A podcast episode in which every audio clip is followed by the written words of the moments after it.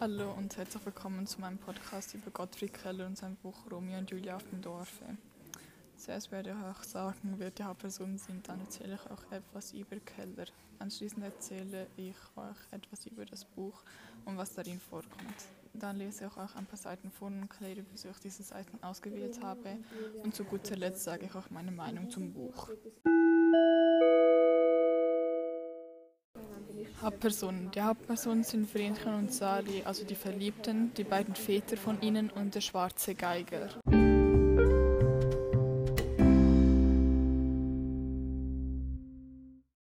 Über Keller. Er ist am 19. Juli 1819 geboren und am 15. Juli 1890 gestorben. Nach einem Schulverweis wegen eines Jugendstreichs machte er eine Lehre als Landschaftsmaler, jedoch war sein Lehrmeister ein Pfuscher. Er kannte auch schon bald sein dichterisches Talent und bekam den Drang zu dichten. Mit der Zeit begann er dann auch Bücher zu schreiben, so wie Romeo und Julia auf dem Dorf und bekam große Anerkennung dafür.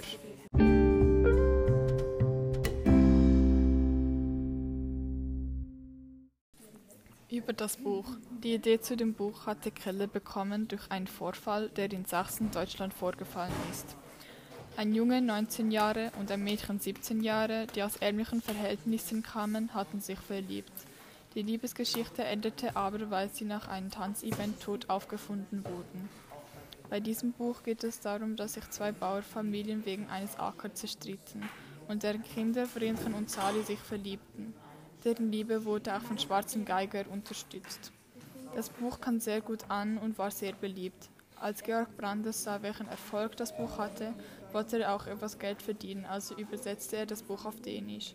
Dieses Buch gefiel den Dänen aber überhaupt nicht, weil das Ende zu krass war und Brandes bekam einen riesen Backlash.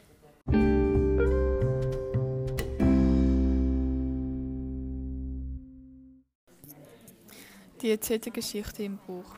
Vor langer Zeit verfeindeten sich die Väter von Vrenchen und Sali wegen eines Ackerstücks aber an einem schönen Nachmittag lernten sie sich kennen und verliebten sich. Sie wussten aber, dass sie nicht zusammen sein dürften. Deswegen mussten sie sich auch geheim treffen und haben dort auch geheiratet, wobei der schwarze Geiger sie unterstützte.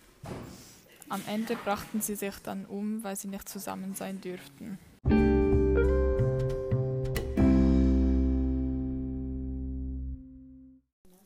Jetzt lese ich euch ein paar Seiten vor. Seite 8. Wenn sie auf ein Hindernis stoßen, den Flug fester fassten, so zitterten die groben Hemdärmel von der leichten Erschütterung, indessen die wohlrasierten Gesichter ruhig und aufmerksam, aber ein wenig blinzelnd in den Sonnenschein vor sich hinschauten. Die Furche bemaßen oder auch wohl zuweilen sich umsahen, wenn ein fernes Geräusch die Stille des Landes unterbrach. Langsam und mit einer gewissen natürlicher Zierlichkeit setzten sie einen Fuß vor den anderen vorwärts und keiner sprach ein Wort, außer wenn er etwa dem Knechte die vier stattlichen Pferde antrieb, eine Anweisung gab. So glichen sie einander vollkommen in einer Entfernung, denn sie stellten die ursprüngliche Art dieser Gegend dar, und man hatte sie auf den ersten Blick nur daran unterscheiden können, dass der eine den Zipfel der weißen Kappe nach vorne trug und der andere nach hinten im Nacken hängen hatte. Aber das wechselte zwischen ihnen ab, indem sie in der entgegengesetzte Richtung pflückten. Denn wenn sie nach oben in die Höhe zusammentrafen, aneinander vorbeikamen, so schlug dem, welcher gegen den frischen Ostwind ging, die Zipfelkappe nach hinten über, während bei dem anderen, der den Wind im Rücken hatte, sich nach vorne sträubte. Es gab auch ähm, jedes Mal einen mittleren Augenblick, wo die schlimmernden Mützen aufrecht in der Luft schwankten und wie zwei weiße Flammen gegen Himmel zügelten. So pflückten beide ruhevoll und es war schön anzusehen in der stillen goldenen Septembergegend wenn sie so auf der Höhe voneinander vorbeizogen, still und langsam und sich mehlig aneinander entfernten, immer weiter auseinander, bis beide wie zwei umgehende Gestirne hinter die Wölbung des Hügels hinabgingen und verschwanden, um eine gute Weile darauf wieder zu erscheinen.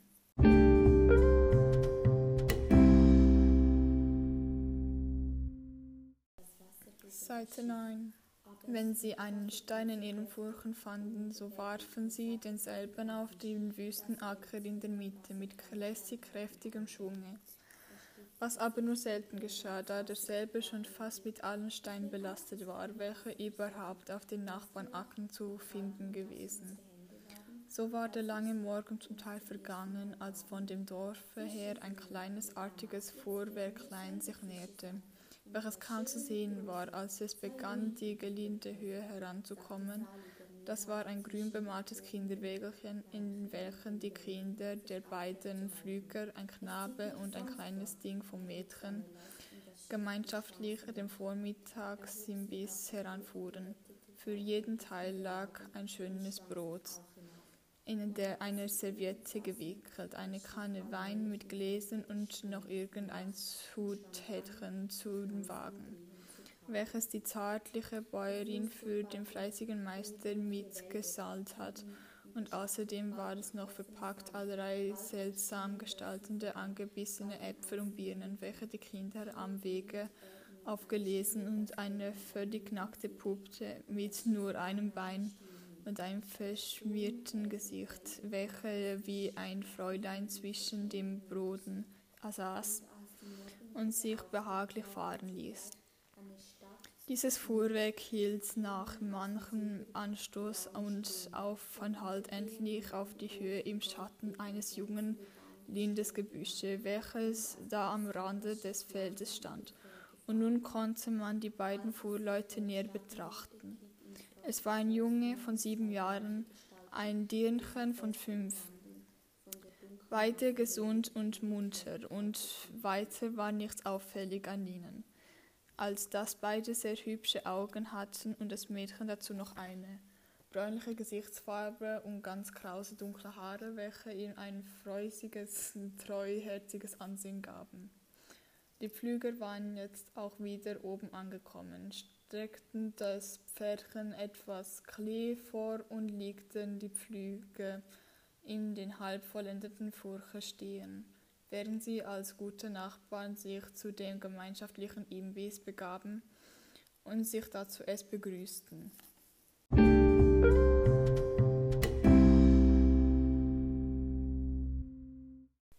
Ich habe jetzt die ersten zwei Seiten vom Buch vorgelesen weil ich euch einen Vorgeschmack von diesem Buch geben wollte und damit ihr für euch selber entscheiden könnt, ob euch das Buch interessiert oder auch nicht.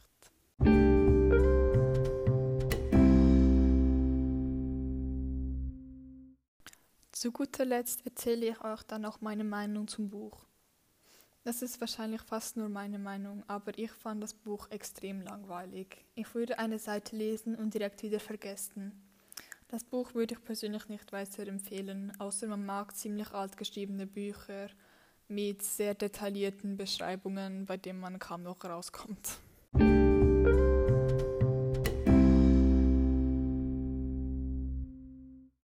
Vielen Dank, dass ihr bei meinem Podcast zugehört habt und ich hoffe, es hat euch gefallen.